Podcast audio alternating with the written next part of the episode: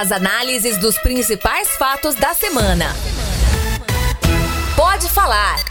O podcast de política da Sagres 730. Olá, eu sou Cileide Alves, jornalista, co-apresentadora do Manhã Sagres e este é o Pode Falar, o primeiro podcast de política de Goiás de análise dos fatos mais importantes da semana. Hoje, na edição número 66, 66. Aqui comigo, o jornalista Rubens Salomão, apresentador do Manhã Sagres, que está de volta depois de longas férias. Oi, Rubens. Oi, um abraço para você, um beijo, um abraço para todo mundo aqui que acompanha o Pode Falar. Meu Deus, mas 15 dias é longo. Uai, pra quem fica é, né? É um período tão longo assim. Tudo bem que Ah, nós... pra quem fica é. É, tudo bem que é a, gente... a relatividade do tempo do Einstein. Do Einstein. Pra quem fica é longo, eu pelo menos não fiquei sozinha, né? Uhum. Ganhei a boa companhia do Vinícius Tôndolo, mas foram 15 dias que você esteve fora. Longas. É, foram, para mim foram curtas, né? Mas eu tô voltando mais bronzeado, com a careca mais melaninada, cheia de melanina, porque eu peguei um sol, fui pra praia. Goiano faz isso quando tem um, uma folga. Praia. Vamos pra praia. Mas tô de volta aqui, colorido também, né? Gravando um podcast nessa sexta-feira. Sexta-feira é dia de usar cor, a Celeste tá de amarelo. Tô cheio de cor aqui, vamos que vamos, Celeste. Semana quente, boa na política também. Pois é, você voltou numa semana boa. O assunto desta semana em Goiás foi a Enel Distribuição. De norte a sul, de PSDB a DEM, se há uma unanimidade em Goiás, é criticar a empresa italiana que assumiu o controle da antiga Celguidê em fevereiro de 2017. Nestes dois anos, ela não fincou raízes em Goiás, ou seja, não restabeleceu a normalidade da rede elétrica, nem fez questão de construir um relacionamento com os goianos. A Enel minimiza os problemas, diz que são apenas emergenciais. Olha, é, os investimentos que a gente tem feito têm tem trazido retornos. Né? Eu vou dar alguns exemplos, é porque a gente está aparecendo com, com, os, com, os, casos graves e ruins e a gente reconhece que tem que melhorar. Mas, por exemplo, em Caldas Novas, a gente está tendo o contrário, a gente está tendo uma receptividade muito boa do trabalho que está sendo feito lá. Esse posto de atendimento avançado foi colocado em Caldas Novas, a gente tem uma proximidade maior com a região e tem atendido melhor a região. Então, isso vai começar a acontecer à medida que a gente consiga avançar, com, de novo, com, com os investimentos, com estruturas definitivas. Enquanto isso não acontece, nós estamos tratando as questões eh, de mais curto prazo. Este é Guilherme Lancastre, que é o diretor de infraestrutura e redes da Enel. Ele conversou na segunda-feira, dia 18, com os ouvintes da Sagres e deu essa posição de que está cumprindo os acordos, de que são problemas emergenciais. Cumprindo os investimentos. Cumprindo fala, os né? investimentos, é, que realizou todas as, as obrigações e que o problema maior agora teria sido o aumento de ocorrências climáticas, apesar da chuva praticamente não ter caído nos meses de outubro e novembro, ele diz que são questões de é, descargas atmosféricas, raios, em outras uhum. palavras, que foram maiores do que no ano passado. Já a Assembleia Legislativa e o governador Ronaldo Caiado não acreditam e polariz... ou melhor, politizaram essa discussão. O governador fez duas declarações nesta semana em que desenterra a privatização da CELG, lá em 2016 ainda. É, quem era o governador nessa época? Marconi Perillo. Exatamente. Vamos ouvir? De que maneira esse acordo ou essa venda foi feita?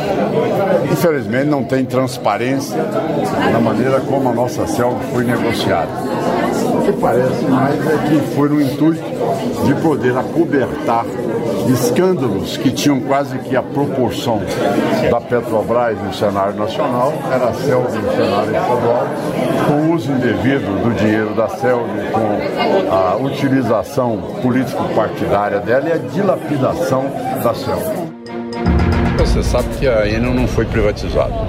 A CELG, desculpe, não foi privatizada. Aquilo é fruto de uma negociada para muito mais tentar abafar escândalos que viriam e jogar para debaixo do tapete, levando Goiás a essa situação é, que vive hoje, nos dias de hoje. Pois é, a primeira fala aí, a primeira entrevista ocorreu na terça-feira, dia 19, lá em Anápolis. O governador esteve lá para a inauguração de um prédio do Ministério Público e fez esse comentário. Já o, o, a segunda declaração foi nesta quinta-feira, aqui em Goiânia, é, num evento no Centro Cultural Oscar Niemeyer. O que é, eu acho importante aí nesses dois momentos, Rubens, é perceber o sentimento do governador em meio a toda essa complexa situação, porque realmente é complexa, de perda de qualidade no fornecimento de energia elétrica. Qual é esse sentimento que essas duas falas revelam, na minha opinião? É a questão política, a, a, a disputa ali é, entre ele e é, Marconi Perillo. Nesses 10 meses de governo, 11 meses, né, completando agora 11 meses, o governador Ronaldo Caiado sempre deixou muito claro que é, ele, ele continua naquele embate eleitoral de 2018. E essas falas aí, é, insinuando, né, não, no segundo momento, mais que insinua, ele afirma, né, que teve irregularidades na privatização, acho que, que ainda está muito politizado. É, fazendo comparação com Petrobras, né?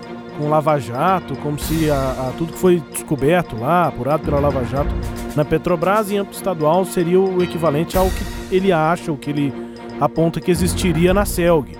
E ele diz que foi tudo jogado para baixo do tapete. É, é, difícil, né? Porque o governador, em, em mais um momento, como já fazia na campanha, mas volta a fazer agora, ele faz citações que não tem nenhuma base probatória, né? Assim, não tem nada que possa comprovar efetivamente que a gente ouve falar, a gente ouve falar mesmo. Agora, efetivamente, não, não, não temos ainda provas. A gente lembra aqui, por exemplo, da Getop. O governador falou da Getop, mudou o nome, virou Goinfra, fez lá uma, várias avaliações internas e tal, encaminhou processos para Ministério Público, para Polícia Civil, dizendo que tinha irregularidades, irregularidades lá, corrupção e tal, como ele disse que tinha na CELG. Lá da Goinfra, pelo menos, a gente está tendo relatos do atual presidente, do ex-presidente, de que é, a, esses casos foram encaminhados e que em algum momento eles vão se tornar públicos. Agora, da CELG, o governador fala que foi jogado para baixo do tapete, dificilmente a gente vai ter uma prova cabal para dizer que não tinha mesmo, era assim, assim, assado, fulano e ciclano envolvidos, era PSDB, era o partido que fosse. Fica muito mais no discurso político e parece que o governador, nesse ponto da CELG, ele está ainda no, né, no, no, no palanque né, de campanha 11 meses depois da gestão. Pois é, não tem como provar, né? Porque, como ele mesmo disse, aí foi colocado debaixo do tapete, se é que existiu. Se algo não existe mais. Não existe né? mais. Então, se não tem como provar, é, não, justifica ficar remoendo o passado. Eu acho que isso acaba revelando uma, um, um temperamento do próprio governador que, que dá a, a, impressão de que é uma pessoa que guarda rancor, né? que guarda mágoa. Então, é uma questão fica, política e pessoal, né? É, fica uma questão política e pessoal. Aquilo fica remoendo, remoendo. E isso não, não, não é. Esse é um combustível, a mágoa que ela não toca para frente, ela, ela segura no passado, segura lá no passado. Então, é, e, e contamina, o que eu acho que é mais importante nisso tudo, é que contamina o, o, o, debate que precisa ser feito agora.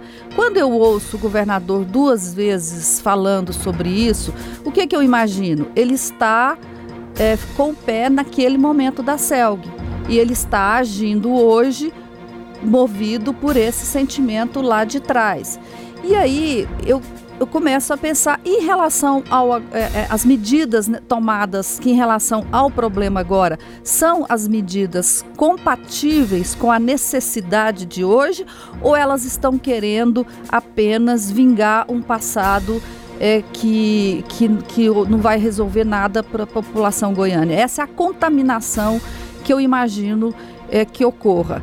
O problema é sério, né? E aí vale a gente lembrar a entrevista é, que a gente fez nesta sexta-feira, né, Rubens, com o João Maria Oliveira, que é o presidente do Sindicato dos Trabalhadores nas Indústrias Urbanas de Goiás, que é o sindicato do, do pessoal da Enel e do pessoal da Saniago, o Stilweg. E ele fez um relato assim grave, né, da situação lá.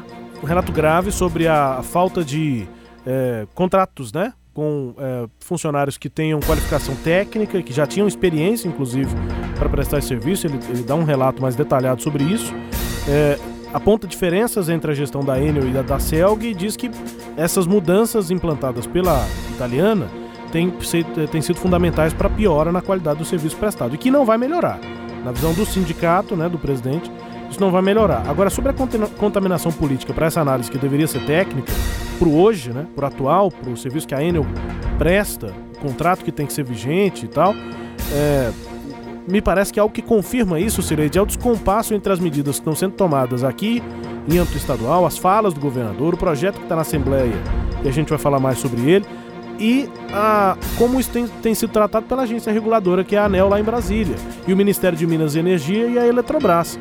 É, de um, inclusive com declarações públicas nessa semana, enquanto o governador está falando isso que nós estamos ouvindo, e o projeto para encampação da Enel apresentado na, na Assembleia, o, o próprio é, diretor da ANEL né, deu declarações ao jornal valor econômico, dizendo coisas muito diferentes dessas que a gente está ouvindo aqui em Goiás. Parece que aqui a contaminação política é muito forte, enquanto que lá em Brasília os procedimentos têm que ser cumpridos tecnicamente. Né? É, o Rubens, o André Pipetoni, que é o, o diretor-geral da Enio, que concedeu a entrevista ao Valor, ele fala que essa, essa ideia de encampação né, da, da pela CELG GT, que é a empresa de geração e transmissão que ainda o governo é, é dono, é, é uma medida drástica e fala nas medidas que são que, que podem ser tomadas de acordo com a legislação. Quais são essas medidas? Você vai impondo penalidades à, à empresa que está descumprindo as regras. Uhum. Então, aquela é, é, multa de 62 milhões, que esse é um outro fato político da semana relevante, né? Segunda-feira a Enel recebeu uma multa de 62 milhões por conta de irregularidades na parte comercial, ou seja, na parte de atendimento ao público, não foi é, avaliada a parte operacional. É uma multa muito alta. Neste ano ela já tinha sido multada em 13 milhões, agora recebeu essa multa de 62 milhões. E o pior é que está para vir outra multa, porque a Enel, juntamente com a AGR, fizeram também uma uma fiscalização na parte operacional, que é essa que o, que o consumidor goiano está sentindo no, com a interrupção de energia elétrica e o resultado desse segundo, é, dessa segunda fiscalização ainda não foi divulgado. Então o André Pipetoni acha que esse é o caminho. Você estabelece puni punições, é, é, multas e você vai tocando. Se a empresa não é, não melhorar, e você vai pode abrir um processo administrativo para declarar a caducidade dela. Só que o governador Ronaldo Caiado acha que isso é pouco, né? Ele quer mais do que isso. Pois é, principalmente também com o projeto que está tramitando lá, apresentado pelo presidente da Assembleia, o Lissau Vieira, e o Bruno Peixoto, que é líder do Caiado lá, para encampar a Enel, para que o governo do estado, pela CELG GT, assuma com o, o, o serviço enquanto a concessão está vigente e a Enel saia, né? uma rescisão de contrato com a Enel, que é considerado não só radical como inconstitucional, né, Cileide? É, mas o governador acha que não, ele acha que ele tem prerrogativas, ele não aceita essa ideia de que uma lei estadual não pode regular, é, é, regular tratar de uma concessão federal. E ele está insistindo nisso, e aí, mais uma vez, ele dá conotação política para o fato. A nossa Procuradoria-Geral do Estado, como o PROCON de Goiás, como também a Controladoria-Geral do Estado, aonde eles quiserem, não tem problema. Ou se não, no grande evento que nós vamos promover, provavelmente deve ser na porta da Enel, né? aqui já está me dando a ideia. Então vamos fazer o seguinte, vamos convocar todos no dia da sanção, deputado, vereador, prefeito, primeira-dama, é, produtor, empresário, servidor público, é, todos os segmentos da sociedade goiana, de todos os 246 municípios, e vamos sancionar essa lei lá na porta da Enel, com todas as pessoas levando também ali as suas queixas e também os seus prejuízos que sofreram durante esse período. Pois é, essa é a mesma entrevista que ele concedeu na quinta-feira e nessa entrevista ele deixa muito claro que ele quer sim é, a encampação da Enel e vai fazer é, pressão em Brasília. Esse evento aí, esse aspas, grande evento que ele está falando em realizar, é um movimento político para mostrar para Brasília que há uma insatisfação é, da população como um todo para romper o contrato. Agora, Rubens, isso é, é, eu acho que a, a, a, o passionalismo é um mau conselheiro. Né? Isso tem consequências, se encampa. O Estado vai ter que pagar a Enel.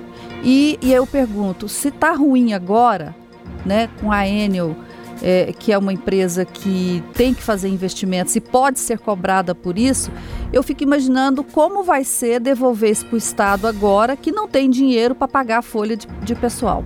Pois então, é. assim, tem que ser avaliado isso. E, e, e o governo não está avaliando isso. Até o, o Bruno Peixoto chegou a dizer é, essa semana que depois se pensa nessa questão do dinheiro. Não, não é assim que funciona, né? Não pode funcionar assim e eu fico aguardando também, Sileide, a manifestação da ANEL que é quem tem a atribuição de fiscalizar o serviço como um todo, o cumprimento do contrato, mas também o cumprimento daquele acordo que foi assinado mais recentemente, quando veio para cá as autoridades nacionais, é, enfim, para ter de fato conhecimento sobre o cumprimento daquele acordo, o que a Enel deixa de fazer, o que, que ela faz efetivamente, porque por enquanto as falas que a gente vê aqui no estado, elas são todas passionais, com critérios muito mais políticos.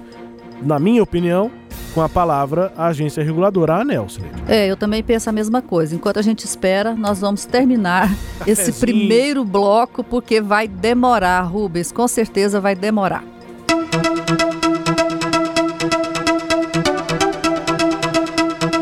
Governo é o tema do segundo bloco de novo. Nesta semana, uma atrapalhada regimental do líder do governo na Assembleia Legislativa, o Bruno Peixoto, foi a causa acatada pela juíza Patrícia Bretas para derrubar a PEC que cortou 2% do orçamento da UEG e incluiu a universidade nos 25% constitucionais dedicados à educação.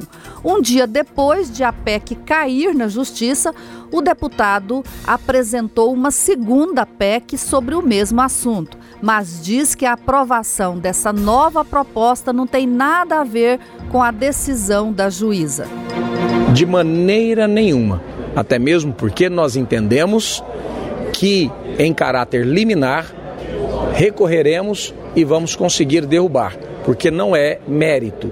Então eu acredito que consigamos derrubar porque a vontade do plenário deve sim ser soberana, com previsão em regimento. Então eu acredito que a liminar vai cair assim que formos citados e recorrermos da decisão liminar. É uma questão contábil para o governo. 25% para o ensino, dentro dos 25%, teremos a destinação de 2% para o EG. Pois é, conta essa história aí, Rubens, melhor. Ouvindo o Bruno Peixoto falar, parece que a gente está numa realidade paralela, né? Exato. Uma coisa é o que a gente vê de realidade, outra coisa é a fala dele meio que descompassada. O governo, com a nova PEC da educação que foi apresentada, e aí foi quando o, o deputado Bruno Peixoto deu essa declaração, ele tenta corrigir pelo menos, provavelmente tem mais, mas pelo menos dois principais erros do Jabuti lá de trás, que foi aprovado na Assembleia em setembro. Que jabuti é esse? O jabuti foi apresentado também pelo Bruno Peixoto numa emenda, uma proposta de emenda à Constituição, uma PEC, tem tramitação demorada, então o governo, ao invés de apresentar uma PEC só para falar sobre educação, ele resolveu em, em colocar uma emenda jabuti numa PEC que já tinha tramitação, estava pronta para ser votada, do Vinícius Cirqueira, do PROS. Originalmente a PEC falava sobre, sobre taxação a empresas de cartão de crédito. Nada a ver com o orçamento do Estado e aí Bruno Peixoto incluiu nessa PEC, numa segunda tentativa de Jabuti, porque a primeira caiu por falta de assinaturas. Aí na segunda tentativa, essa sim foi aprovada é, para fazer o seguinte: o orçamento do Estado prevê 2% da receita corrente líquida para o EG, 25% constitucionalmente para a educação, para o ensino. E aí o governo quis, muito provavelmente para ter uma folga me melhor para fechar o ano de 2019, incluir esses 2% dentro dos 25% da Secretaria de Educação, considerando que é tudo educação, ensino superior, ensino básico, tá, ficaria tudo dentro dos 25%. O problema é que no texto do Jabuti, aprovado em setembro, o texto dizia que a educação passaria a ficar com 23% e a UEG com mais 2%. Somando, daria 25%. A Procuradoria-Geral do Estado entende que isso poderia ser questionado, porque a Constituição Federal é clara: 25% para a educação e não 23%, como estava no, no, no texto passado. Esse é o primeiro erro. Se colocar 23% num texto, quando a Constituição Federal coloca 25%. Parece um erro até extremamente básico, mas esse é um, um erro de texto. O outro erro ele é político, ele é de rito, ele é de regimental, regimental, que é exatamente o alvo dela liminar. O Bruno acabou de dizer que não tem nada a ver, mas tem tudo a ver. A nova PEC tenta é, corrigir o erro regimental, que é o fato de ser um jabuti, foi o que argumentou Cláudio Meirelles, que conseguiu eliminar na justiça o fato de não ter nada a ver com a PEC original, a, a mudança no orçamento da educação não tem nada a ver com, com o assunto original. E o, o, outro erro foi na própria votação na CCJ. É uma vaga só para Bruno Peixoto e Álvaro Guimarães. O Bruno Peixoto é suplente dessa vaga. Álvaro Guimarães é o titular, mas é uma vaga só. Um dos dois tem que votar. Tem que decidir lá se é o suplente ou o titular que vota. E aí, Bruno Peixoto, para incluir a, o Jabuti na PEC do Vinícius Cirqueira, apresentou um voto em separado, ou seja, exercendo essa vaga. E aí o Álvaro Guimarães também votou. Os dois que ocupam uma vaga só votaram. E aí esse é um outro argumento do Cláudio Meirelles para conseguir essa liminar e derrubar a emenda anterior. Portanto, o governo tenta aí corrigir dois erros numa PEC só. Me lembro bem que na terça-feira, logo depois da liminar ter sido é, proferida, né, ter sido dada, derrubando a emenda, eu perguntei pro, pro líder, Bruno Peixoto, falei, Bruno, e agora, qual que é o procedimento do governo? Recorrer lá na justiça para manter os 2% da UEG dentro dos 25% da educação? Ou vai mandar uma nova PEC para passar pelas 10 sessões ordinárias, prazo regimental, que demora mais? O governo vai mandar uma nova PEC ou vai recorrer só à justiça? Ele não, vamos só à justiça. Temos certeza que o processo aqui estava regular, estava tudo certo. Dia seguinte, menos de 24 horas depois, Tava lá o Bruno apresentando uma nova PEC para corrigir todos esses erros cometidos. Ou seja, de toda essa história que você está contando, eu vou concluir o seguinte: o que o Bruno Peixoto diz e faz não pode se escrever, né? Não. Se escrever, vai cair na justiça. e aí cai de liminar, né? Assim, são, são erros que o governo não precisa passar por eles, né? Porque foi um desgaste grande para o governo lá quando fez essa emenda. É, o governo teve que explicar que, que, que por que que estava, é, ele não gosta de falar cortando, né? Mas uhum. por que que mexeu nos recursos da educação, passou, agora volta tudo de novo e ainda fica esse desgaste que nós estamos falando aqui de mostrar amadorismo, é. amadorismo mesmo. Quer dizer, o governo precisa de alguém que conheça o regimento da casa, saiba exatamente o que, que pode e o que, que não pode fazer lá na, na Assembleia Legislativa. E com todos os exageros, exageros à parte, o deputado Cláudio Meirelles está bem atento ao regimento. Né? Ele inclusive chega a dar a declaração de que o que a oposição perder no plenário, porque de fato o governo tem maioria, vai ganhar na justiça. Não sei se vai ganhar tudo, mas o Cláudio Meirelles está é, e o atento. Governo, e o governo perdeu duas essa semana, Sim. porque além desse projeto aí, perdeu também a recondução, a condução né, da presidente do Sintego, a Bia Lima, para a Comissão de Educação e Cultura. Por quê? Porque um deputado que não gosta, que nem é da né, oposição, que nem é da oposição, é da base, entrou na justiça dizendo que o projeto que foi encaminhado pelo governador é, reconstitui uma, uma decisão que já havia sido tomada este ano pela Assembleia, pela regra lá regimental, um mesmo assunto não pode voltar à pauta no mesmo ano. Né? Em abril, a Assembleia derrubou o projeto que indicava Bia Lima para o Conselho de Educação. O governo reencaminhou o projeto, agora foi aprovado. Depois de aprovado, o, o Humberto Teófilo entrou na Justiça e a Justiça derrubou. Então, assim, está faltando, ou então é de propósito, né?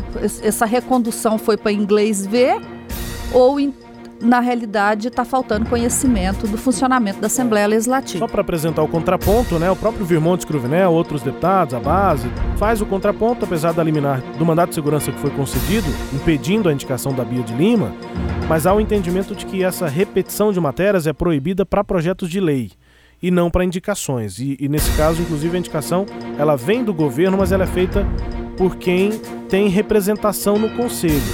Não é só o governo que tem é. representação no, no conselho, tem o sindicato, que hoje tem a vaga lá indicada pela. É, a, a, a indicada é a Ieda Leal, que é ex-presidente do Sinteco. A Ieda Leal é a indicada, tá, faz parte do conselho. E o Fórum de Educação, que na prática é controlado pelo Sinteco também, teria essa outra vaga que está lá aberta. É para essa vaga que o Fórum de Educação, que junta outros sindicatos também, além do Sinteco, está indicando pela segunda vez a Bia de Lima. E aí tem quem argumente isso. Vai e, haver recurso. É, pode ser que não é um projeto de lei, que é uma indicação e a indicação poderia, poderia ser. Poderia ser. Vamos esperar então a decisão da justiça. De novo? Sim. Aguardar. Aguardar. E aí a gente encerra esse assunto. Só finalizando rapidamente, Sileide, aqui o a PEC nova da educação tem um detalhe importante. No texto anterior estava lá, na Constituição do Estado na emenda, 2% para o EG. A PEC nova não cita 2% para o EG. Fica 25% é. e ninguém se fala mais é, sobre. Meio. Ninguém fala sobre a quem que vai esse dinheiro. É, e aí o Bruno Peixoto diz que isso vai ser regulamentado posteriormente, mas não diz como, se vai ser é. projeto. Enfim, fica essa preocupação que era a principal manifestação daquela discussão lá atrás, servidores, professores da UEG, próprio sindicato questionando o que, é que vai ser da UEG, né? Agora, a nova PEC não cita quantos por cento do orçamento vão para a universidade.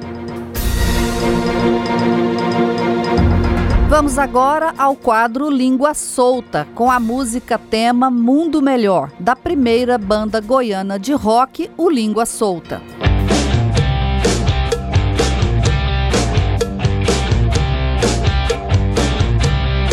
Sou um vereador que estou presente em todas as sessões o tempo inteiro ali na Câmara, não costumo faltar sessões, então para mim não faz diferença se a, o registro é digital ou não, certo? E votei favorável por isso. Agora, é preciso é, deixar claro para a população que esse tipo de proposta de fato não resolve o problema que se propõe que é o fato de que nós temos uma baixíssima produtividade na Câmara Municipal por parte dos vereadores.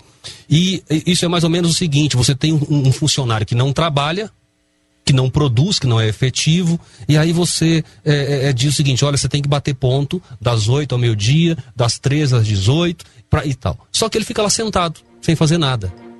Isso resolve alguma coisa? Não. Resolve alguma coisa? Diz que não. O Oséias Varão, que é líder do prefeito Iris Rezende lá na Câmara Municipal, ele deu essa declaração, soltou a língua em uma entrevista, uma participação que fez na Rádio Interativa nesta semana, questionado sobre o projeto lá do Paulo Magalhães, que pretende instalar ponto eletrônico, né, medir o ponto dos vereadores no plenário, e aí ele deu essa declaração. Ponto, na visão dele, não é o que mede produtividade dos vereadores e fez críticas lá aos vereadores. Rendeu demais, muitos vereadores fizeram críticas de volta ao Zé Varão. No dia seguinte, inclusive, a declaração.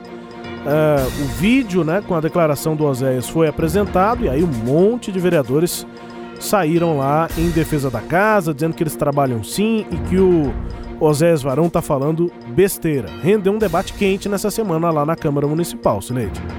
Pois é, o, vereador Oséias Varão parece que não é muito bem quisto lá dentro da, da Câmara de Goiânia. É, uma parte são adversários políticos mesmo, né, que foi quem divulgou, inclusive, esse áudio lá na Câmara de Goiânia, entre eles o Romário Policarpo, presidente, e o Clécio Alves, que é do MDB, é, e outros é, outros é, desafetos, né, por questões mais políticas mesmo. E diante desse problemão que foi criado com a fala dele, chegou-se a falar que eh, isso inviabilizaria a permanência do Oséias Varão como líder do prefeito na Câmara de Goiânia. É, o prefeito definiu que os líderes dele serão sempre de mandatos de um ano, né? não é da agora, isso já, já foi lá atrás. E ele já tinha decidido que Oséias Varão ficará até o final do ano. Então, até, até esta sexta-feira que nós estamos gravando, não há intenção do governo de trocar o líder, diferentemente do que chegou a ser divulgado aí na semana passada. Oséias Varão vai ficar na liderança até o final do mandato dele e aí no ano que vem, aí sim o prefeito Iris Rezende vai fazer a substituição como fez no começo deste ano de 2019, quando tirou o Tiãozinho Porto, é isso? Isso. isso é. E o substituiu pelo Oséias Varão. É, fato é que o Oséias Varão soltou a língua e causou uma confusão danada na Câmara o registro aqui do Língua Solta, né? É, e parcialmente eu concordo com ele. A questão não é nem. Eu, e, e, e, acho que os vereadores trabalham, sim, não concordo com isso, mas de fato a, a, a efetividade do trabalho na Câmara de Goiânia anda muito baixa. E uh, para um líder fazer esse tipo de declaração, soltar a língua desse jeito, não, dúvida, não pode. Não ajuda, né? Não ajuda, não ajuda mesmo. Bom, termina aqui o Pode Falar, o primeiro podcast de análise de política de Goiás, comigo, Cileide Alves, e com Rubens Salomão. Rubens, tchau. Tchau, Cileide. Tchau para todo mundo. Um grande abraço. Até a próxima. Você ouviu? Pode falar. O podcast de política da Sagres 730. Uma análise de credibilidade a cada edição.